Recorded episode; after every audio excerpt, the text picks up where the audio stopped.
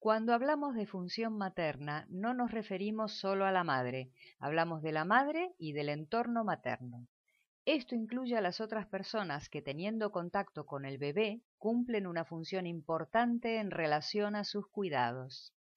Al mismo tiempo, hablar del rol materno y de la nutrición alude a los aspectos materiales, emocionales, afectivos y psíquicos que necesitan ser nutridos desde fuera, suficientemente bien atendidos y respondidos para que el bebé pueda crecer bastante sano, ya que él no puede proveerse a sí mismo debido al natural estado de inmadurez en que se encuentra.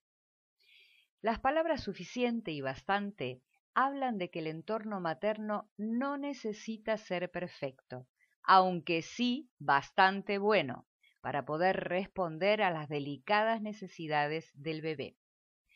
Los seres humanos nos construimos en el vínculo.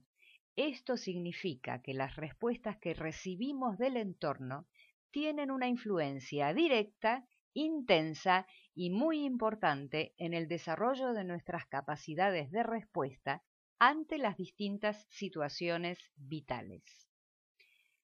Los momentos más delicados en la vida de un individuo son las etapas de desarrollo que corresponden a la infancia, la niñez y la adolescencia.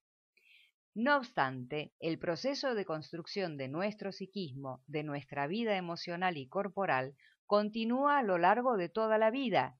Esta es la cualidad que permite que en un proceso terapéutico profundo la persona pueda cambiar y encontrar nuevos caminos para llevar una vida más satisfactoria, más plena, en definitiva, sentirse mejor y más feliz.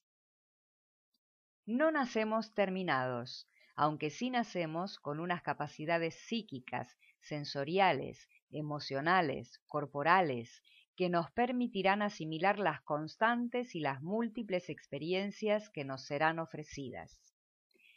Y son estas experiencias, a su vez, el material del que se va a ir construyendo la gran complejidad de nuestro mundo de percepciones y de respuestas hacia el entorno.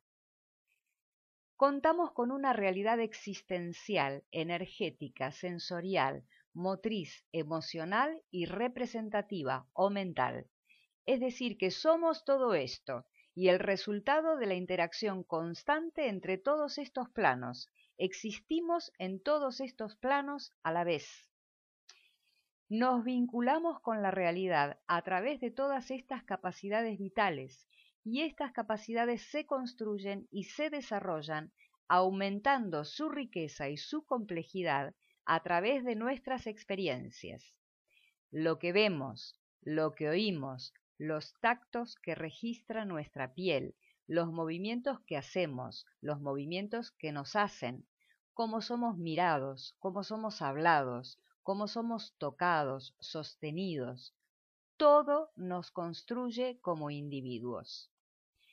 Todos nuestros sentidos se encuentran disponibles para recibir, todo nuestro aparato psíquico preparado para registrar y formar importantes cadenas experienciales, cadenas de conocimiento, cadenas de conocimiento sobre quiénes somos y qué y quiénes son los otros. Saberes grabados que se irán enriqueciendo y complejificando.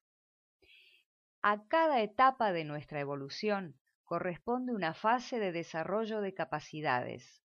Evolucionamos desde una dependencia casi total hasta la fase de independencia en el adulto y progresivamente, mientras aumentan nuestras capacidades, crece nuestra responsabilidad sobre nosotros mismos. El adulto está ya en condiciones de asumir la atención de sus necesidades y deseos. Somos en este momento plenamente responsables de las decisiones y elecciones que tomamos, de la manera de vincularnos con los otros y con lo otro, lo que está fuera de nosotros mismos. En un sentido, pasamos a ejercer de nuestros propios padres y aplicaremos lo aprendido, lo que hemos podido conocer, integrar y asimilar. Si todo ha salido bastante bien en las etapas anteriores, tal y como se construye un edificio sobre unos buenos cimientos bien equilibrados y con un buen material, en nuestra vida adulta seremos suficientemente capaces de desenvolvernos y nos sentiremos suficientemente bien en nuestra experiencia corporal y emocional, y nuestra cabeza estará bastante tranquila para enfrentar las complejas situaciones vitales con un corazón disponible y una buena sensación de vitalidad.